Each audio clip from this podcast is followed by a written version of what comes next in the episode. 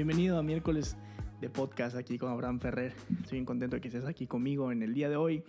Y el tema que vamos a estar hablando o la pregunta que vamos a estar respondiendo es ¿cómo sé si soy salvo? Esta es una pregunta que me hicieron en Instagram hace varias, varias, varias semanas y es una pregunta que yo veo muy concurrente en las redes sociales también. Y mucha gente tiene eh, hoy en día mucha incertidumbre, sobre todo por lo que nos ha estado pasando, la pandemia, etcétera, etcétera, la crisis mundial que ha habido. Y mucha gente dice, ¿cómo sé si soy salvo? ¿Cómo sé si me voy a al cielo? ¿Cómo sé si mis familiares se van a ir al cielo? ¿Cómo sé si ellos son salvos o no son salvos? ¿Y, cómo sé si voy al cielo o voy al infierno? Y es una pregunta que, que, muchas veces nos hemos hecho, yo creo que todo el mundo nos hemos hecho. Hay gente que se lo hace por miedo, hay gente que nos lo hacemos como para poder comprenderlo. Y pues yo te invito a que prestes atención, que tomes apuntes, no sé, en tu iPad o en tu o en una libreta, como tú quieras, pero tome puntos para que lo comprendas y también lo puedas responder y lo puedas enseñar. Cuando hablamos de la salvación pueden haber muchas vertientes, pero en el día de hoy yo te voy a hablar, y no voy a decir superficial porque no, voy, no, no es como que solamente superficial, no. Te voy a hablar sobre cómo saber, ¿sí? Cómo son las señales prácticamente de que alguien es salvo, que es lo que nos enseña la Biblia. Lo que voy a decir también en el día de hoy, lo que vamos a enseñar, es bíblico. No es mi opinión. No es mi opinión personal, no es lo que me han enseñado, no es solamente lo que, lo que yo pienso, no. Es Biblia. Aquí es opinión bíblica solamente. Y lo que vamos a ver es Biblia, Biblia. Vamos a ver hecho varios versículos y es Biblia, Biblia y Biblia. Quiero ser, quiero, quiero ser preciso en el día de hoy. Quiero ser bien preciso con este tema para que no queden dudas. Aunque yo sé que van a seguir habiendo dudas porque son temas bien, bien que hasta el día de hoy mucha gente, hay muchos debates sobre, sobre lo que es la salvación. Pero si en algo concordamos todos, es lo que te voy a hablar en el día de hoy. Primero que nada hay que aclarar dos cosas. Número uno, nosotros no podemos señalar o decir quién es salvo o quién no es salvo. O sea, tú no puedes decir esa persona es salva o esa persona no es salva. Nadie en el mundo puede hacerlo. Nadie, nadie, nadie, nadie, nadie. Ni el Papa. O sea, nadie sobre todo en esa religión que creen que el Papa puede, tiene poder divino. Nadie puede señalar ni decir quién es salvo. Pero, pero, si hay rastros de que alguien es salvo o hay señales de que alguien tiene salvación en su vida. Por más que tú eres una persona que actúa muy bien, tú no puedes declarar y decir, ah, esa persona es salva. De seguro, no. Pero puedes ver señales o rastros de salvación en sus vidas. Punto número dos, la salvación es por gracia, no por obras. Todos concordamos en esto. una de las diferencias del, cristianismo, de seguir a Dios de la Biblia, que hace con todas las religiones que hay en el mundo, es que la salvación es por gracia, es un regalo de Dios, no es por obras, no la compramos. Nosotros no vamos al cielo solamente por portarnos bien o por darle comida a los pobres o por hacer buenas obras. No, no, no. Nada de eso. Nosotros vamos al cielo por gracia, por medio de Jesucristo, por medio de Él porque ningún hombre es tan santo ni justificado a menos que sea por Jesucristo.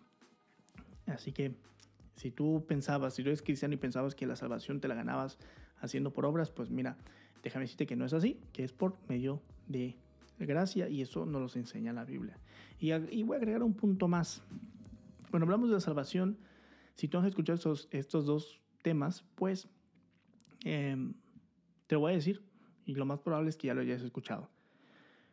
Hay dos puntos, dos doctrinas, podríamos decirle. Estas dos doctrinas abarcan en toda la interpretación de la Biblia, no solamente en la salvación. Pero hablando sobre el tema de la salvación, uno de los puntos eh, que más tocan o que más se debate es sobre si la salvación se pierde o la salvación no se pierde. Los calvinistas dicen que la salvación no se pierde y los arminianos dicen que la salvación sí se pierde. No voy a hablar sobre si se pierde o, o no se pierden el día de hoy, pero te lo estoy comentando porque aunque ellos tienen diferentes puntos de vista con respecto a la salvación, sobre si la salvación siempre no se pierde, sobre, sobre si que uno puede, puede, sobre si unos ya son elegidos u otros no son elegidos, etcétera, etcétera, etcétera. Eh, ellos tienen, tal vez pueden tener diferencias, pero si en algo concuerdan, y es lo que concordamos todos en la Biblia, es que la salvación al final de cuentas es por gracia. ¿Sí? Con respecto a estas dos doctrinas, no, no pienses de que, ah, uno está mal, el otro está bien, no. Son interpretaciones diferentes y siempre hay que buscar la interpretación que sea más que nada centrada y pegada a lo que nos dice la Biblia, porque la Biblia lo es todo. La Biblia tiene la máxima autoridad y la Biblia es inerrante. Y si algo concordamos todos es que la salvación es por gracia. Digo esto porque, porque no, esto no debe ser un, punto de división entre nosotros. No, yo puede que crea una cosa, yo, yo creo una cosa, yo tengo otros amigos que creen otra cosa y sin embargo seguimos haciendo iglesia juntos, seguimos conversando, seguimos creyendo lo mismo porque al final de cuentas eso no, no, no, no es relevante sobre, eh, o sea, no es relevante, lo relevante es vivir ¿verdad? Una vida con muestras y rastros de salvación. Eso es lo más importante y vivir lo más pegado a Jesucristo. Que no estoy diciendo que no es importante prestarle atención a ninguna de las dos o escucharlos, pero este, lo importante es lo que, que la salvación es por gracia y que nosotros debemos de valorar eso y que hay unos rastros importantes para saber cómo es la salvación. Yendo a la Biblia, bueno, antes de esto, si tú quieres que yo hable más de, ese, de estos dos temas que son muy amplios son puntos teológicos muy amplios. Si tú quieres que toque alguno, pues escríbeme y lo hablamos, ¿verdad? Usualmente esto es mucho más profundo, pero, pero vamos a lo, que, en lo que concuerdan todos, ¿verdad? En lo que concuerdan todos, que la salvación es por gracia y que la salvación es un regalo de Dios. Jesús nos advirtió que todo el que clama ser cristiano o que confiese ser cristiano, que no todo el que lo clama, presta atención, que todo el que confiese ser cristiano no entrará al reino de los cielos. Lo dice en eh, Mateo 7, 21. Mateo 7, 21. Dice la Biblia, no todo el que me dice, Señor, Señor, entrará en el reino de los cielos, sino el que hace, escucha bien, hace la voluntad de mi Padre que está en los cielos. Muchos me dirán en aquel día, Señor, Señor, no profetizamos en tu nombre y echamos fuera demonios, y en tu nombre hicimos milagros. Y entonces les declararé, nunca os conocí, apartados de mí, hacedores de maldad.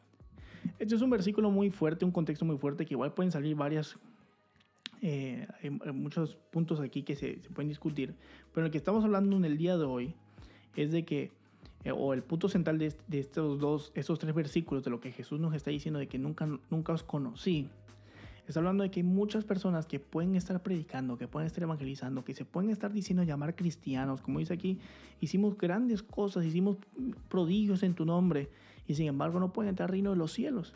Porque pueden ser una cosa afuera. Puede que aparentemente Dios los esté usando, pero en sus vidas no hay una transformación. En sus vidas sean doble cara, doble moral, porque al final de cuentas dice, no todo, en principio, no todo el que me dice Señor, Señor, entrará en el reino de los cielos, sino el que hace la voluntad de mi Padre. El que hace la voluntad de mi Padre. ¿Cuál es la voluntad de Dios? Lo que está en la Biblia.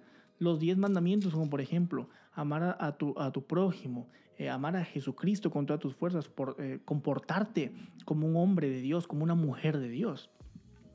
Entonces, teniendo esto en claro, de que Jesús nos deja en claro, que no cualquiera o que no todo el mundo, aunque se diga llamar cristiano, que diga que cree en Dios, entrará al cielo, eh, Teniendo en claro esto, la pregunta que surge es cómo sabemos si realmente somos cristianos y tenemos vida eterna.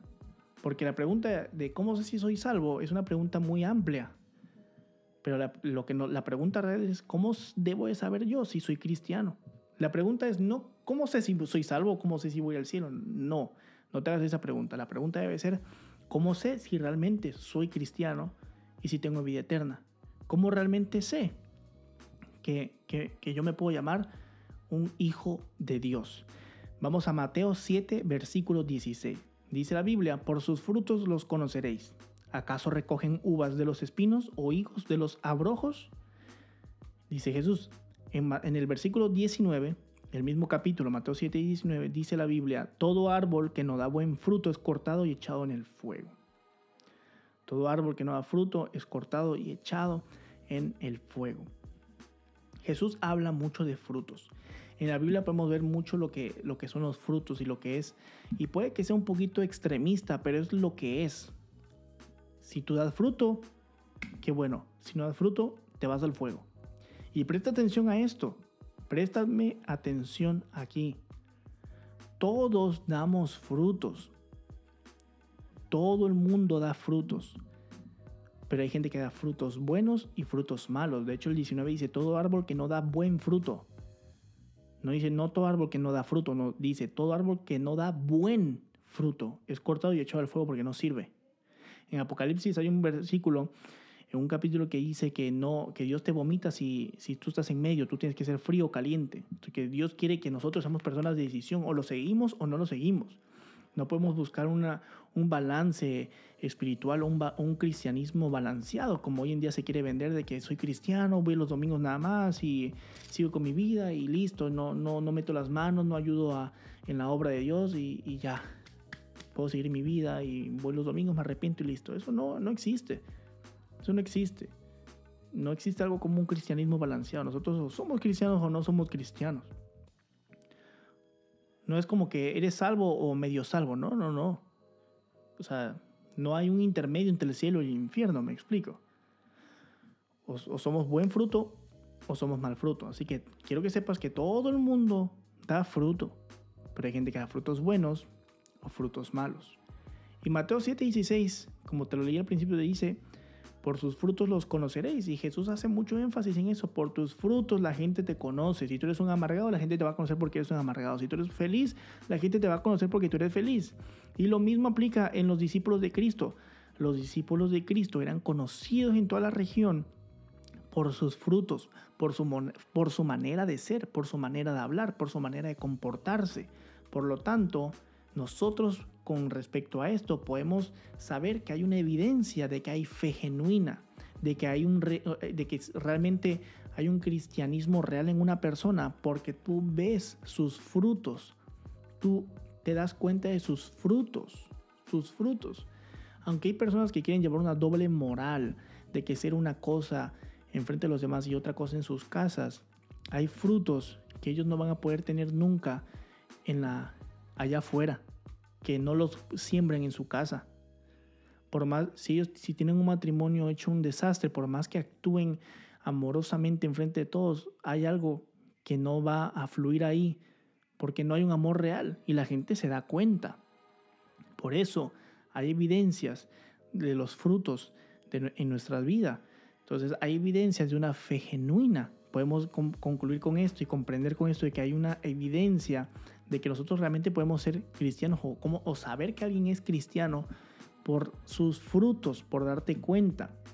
No estoy diciendo que tú puedes declarar, decir, no, yo estoy seguro que él es cristiano, así nada más. O, sea, o que él es salvo, no, no, no. Pero sí puedes ver señales y decir, oye, yo creo que él es cristiano, yo creo que él sí eh, tiene una vida transformada y que se va a ir al cielo. Es muy diferente. ¿Sí? Así que, ojo con esto. La salvación no es el resultado de tus obras. Y digo esto porque estamos hablando del fruto. Tú no vas a ir al cielo por tus frutos buenos, pero las obras son evidencia de tu salvación. Las obras no nos dan la salvación, pero las obras son evidencia de una salvación. Tus frutos son evidencia de una salvación una persona con buen fruto es, es la evidencia de que esa persona es salva, de que esa persona conoce a Cristo y que esa persona es cristiana. Los frutos, los frutos, escucho así bien, eso da risa, pero los frutos, los frutos, muchacho, los frutos, los frutos y los frutos. Santiago 12, 18 nos confirma esto. Dice la Biblia, pero algún, alguno dirá, tú tienes fe y yo tengo obras muéstrame tu fe sin obras y yo te mostraré mi fe por mis obras. En el mismo capítulo, en el versículo 26, dice también, porque como el cuerpo sin espíritu está muerto, así también la fe sin obras está muerta. Y aquí es donde estamos fallando tal vez muchos, o donde fallamos algunos, que conocemos a Cristo, que somos genuinamente, seguimos genuinamente a Dios. Que hay gente que dice, no, no, pues por, no, no, las obras no, no te llevan al cielo y pues no voy a hacer obras y me, limpio las manos. No, si tú eres salvo y Dios te cambió tu vida, tú vas a hacer obras buenas. Por eso la fe sin obras está muerta. Las obras no producen fe, pero la fe produce obras. Hoy en día podemos ver a muchos artistas famosos que donan cantidades exuberantes de dinero a orfanatos, a gente sin, a niños sin hambre, niños que no tienen eh, papá y mamá, gente con pobreza extrema, y donan y donan y parecen unos héroes, pero eso no los hace a ellos cristianos, ellos no se ganan el cielo con eso. ¿Me explico? O sea, es una, es, es una obra muerta, pero una obra viva, una obra de fe. Es, somos, es cuando nosotros damos a, a, los demás, ayudamos al prójimo, bendecimos a los demás, pero no solamente darle un material, sino le llevamos el evangelio también. O sea, yo, yo los apoyo, pero por ejemplo, esta gente que da mucho dinero, pues sí, les está mandando dinero y ropa y todo eso, pero, pero ya. Pero una persona cristiana, pues ok, yo lo hago, pero yo les llevo la palabra, la palabra de bendición, les llevo el Evangelio, porque lo más importante es su salvación, lo más importante es su salvación, que ellos vayan al cielo, que conozcan a Cristo real aquí en la tierra y que lo conozcan en el cielo y que, y que vivan una vida transformada. Eso es lo más importante, es más importante que ropa y zapatos. Pero sin embargo yo les voy a dar ropa y zapatos y les voy a hablar sobre lo que es la salvación, lo que es el Evangelio. Por esta razón, cuando hablamos de frutos, de que hay evidencias de una, de una persona salvada, eh, nosotros debemos de cuidar nuestras palabras, debemos de cuidar nuestras acciones. Te repito, la gente reconocía a, a, los discípulos de Cristo por su forma de actuar, la forma de moverse, la forma de presentarse, su carácter. Y lo mismo debe ser nosotros. La gente nos debe, debe saber que, decir, mira, esta persona yo creo que es cristiano, yo creo que es cristiana porque mira cómo actúa, mira cómo habla, mira cómo, cómo se comporta. Debemos de cuidar nuestras publicaciones hasta en, nuestras redes sociales. Hay mucha gente que, que yo tengo en Facebook que son cristianos y comparten cosas como si no fueran cristianos, comparten chistes, pero tú sabes que hay chistes a chistes, no estoy haciéndome religioso, pero tú sabes que hay de chistes a chistes. ¿Sí? Ahora, la salvación es el trabajo sobrenatural en nuestros corazones por el Espíritu Santo. La salvación es un trabajo sobrenatural en nuestros corazones por el Espíritu Santo es un trabajo constante. Dice Santiago 2.26 otra vez, porque como el cuerpo sin espíritu está muerto, así también la fe sin obras está muerta. Tenemos que creer en Cristo. Nuestro cuerpo tiene, en, en nuestro espíritu tiene que adorar a Dios. Nuestra fe tiene que llevar obras. Por eso, te, por eso te digo, la fe es un trabajo, la salvación, perdón, es un trabajo sobrenatural en nuestros corazones, porque el Espíritu Santo nos va a ir guiando y nos va a ir guiando y nos va a ir guiando y nos va a ir transformando. Si nosotros creemos realmente en Jesús, si tú crees realmente en Jesucristo, vas a ser una criatura nueva, con nuevos deseos, con deseos que quieran agradar a Dios, con deseos de amor, con deseos bíblicos. Y así vas a reflejar la salvación en tu vida. Si tú realmente quieres seguir a Jesús, eso es lo que va a, reflejar que tú eres una persona que vive en, que eres salva, que Dios te transformó, que Dios te tocó, que Jesús te cambió. Esto no quiere decir que nos vamos a mantener ojo con esto.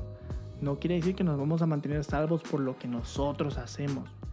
Simplemente significa un nuevo nacimiento. Dice Juan 3:3. La Biblia dice, Jesús respondió y les dijo, de cierto, de cierto te digo que el que no naciere de nuevo no puede ver el reino de Dios.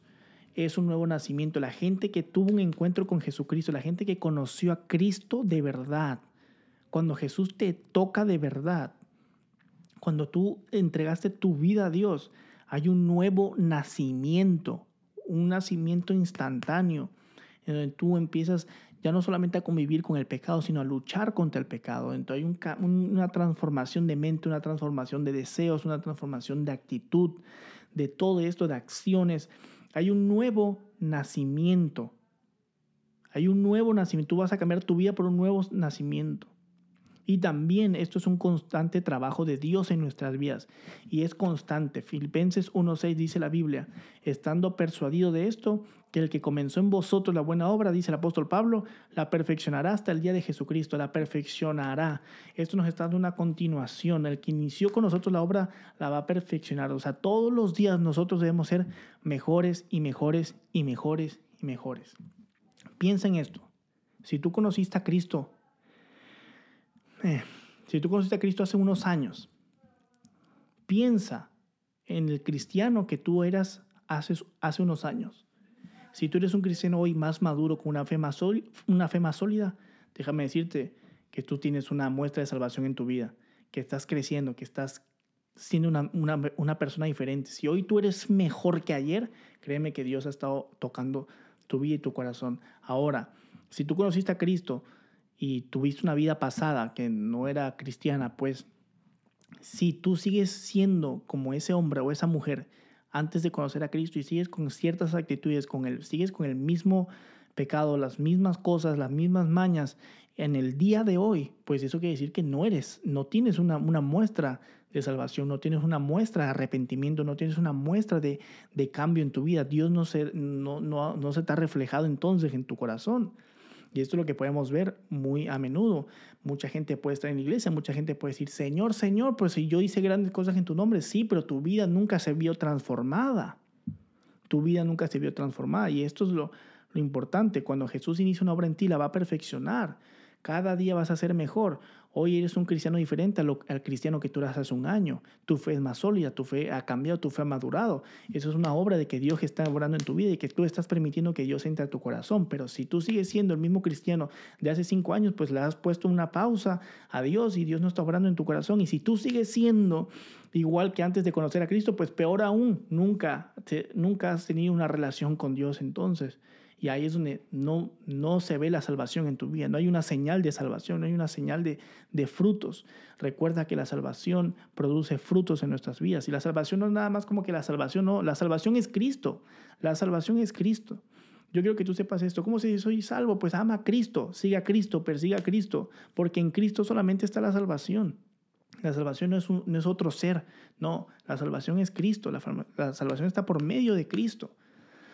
Así que ¿Cómo, cómo nosotros vamos a, cómo Jesús nos va a reconocer? Porque nosotros imitamos, lo imitamos a Él, lo perseguimos a Él, hubo un cambio de mente. Aunque nosotros vamos a caer constantemente, déjame decirte esto, vas a seguir cayendo en pecado porque es imposible que nosotros seamos perfectos como Jesucristo.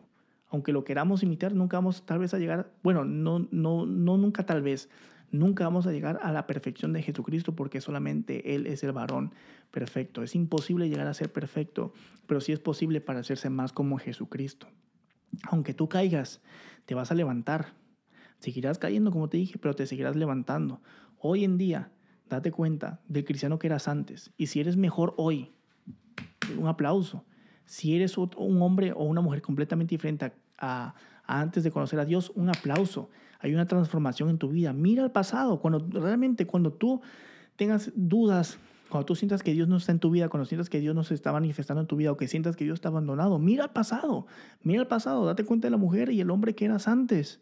Y mira cómo Dios te ha transformado, mira cómo Dios te ha bendecido. Nunca te olvides de lo que Dios ha hecho en tu vida. Pero si tú sigues igual que antes, pues entonces no has dejado que Cristo transforme tu vida. No has cambiado y has querido seguir en el mismo camino. Entonces la preocupación debe ser, ¿cómo sé si soy salvo no soy salvo? No, la preocupación debe ser, debo, de buscar más a Cristo, debo parecerme más a Cristo, porque cuando nosotros estamos con Cristo hay salvación. cuando estás con Cristo hay salvación. Seguirlo a Él, buscarlo a Él, amarlo a Él, y, y aunque caigamos, porque Él sabe que vas a caer, arrepiéntete, arrepiéntete, arrepiéntete, arrepiéntete, arrepiéntete, arrepiéntete. Todos los días pide perdón a Dios. Yo todos los días antes de dormir le pido perdón a Dios por mis pecados, porque todos los días pecamos. Tal vez no con el mismo pecado, pero sí pecamos con, la, con otro pensamiento. No podemos seguir nosotros en lo mismo. Tenemos que seguir avanzando, seguir avanzando. Tienes que vencer las adicciones, tienes que vencer el, el, mismo pecado. Y si vuelves a caer dentro de un tiempo, te vuelves a levantar y vuelves a pedirle perdón a Dios y vuelves a salir adelante porque no podemos seguir en lo mismo. No puedes seguir lo mismo. Tenemos que luchar contra el pecado. Tenemos que luchar contra la tentación y tenemos que permanecer en un constante arrepentimiento y una constante transformación en nuestras vidas. Por eso digo que nosotros tengamos un estilo de vida de arrepentimiento. No porque vamos a estar pecando siempre y vamos a seguir sumergidos y amando el pecado, no. Sino porque es inevitable no pecar porque el humano es corrompido. Eso lo expliqué hace unos, unos capítulos anteriores. Así que Busquemos a Cristo, arrepintámonos realmente y busquemos que nuestra vida sea transformada. Lo que Dios inició contigo lo va a terminar. Y te estás transformando. Mira a la persona que eras hace una semana. Hoy eres diferente. Todos los días tienes que ser diferente. Todos los días vas a ir mejorando. Todos los días. Y esa es una marca de que Dios está en tu vida. Es una marca de que Cristo está en tu vida. Es una marca de que hay una salvación en tu vida. Es una marca de que tú eres salvo. Salvo. Por eso Jesús decía, tu fe te ha salvado. Y hay veces que nada más decía, hay veces que Jesús hacía milagros, pero hay veces que Jesús decía, tu fe te ha salvado. Y es porque esa gente llevaba una transformación, buscaba imitar a Dios. No solamente buscaba un milagro, sino buscaba una transformación genuina en sus vidas. Así que yo te dejo con esto. Espero que haya sido de bendición para tu vida. Si tienes alguna duda, de nuevo, escríbeme, no pasa nada. Y si te gustó de verdad, si te gustó de verdad, ayúdame a compartirlo. Eh, etiquétame en tus redes sociales, en las stories y compártelo a un amigo, compártelo a tu pareja ministerial, a alguien de la iglesia. Y yo sé que, yo sé que va a ser de mucha bendición para ellos también. Así que nos vemos la próxima semana.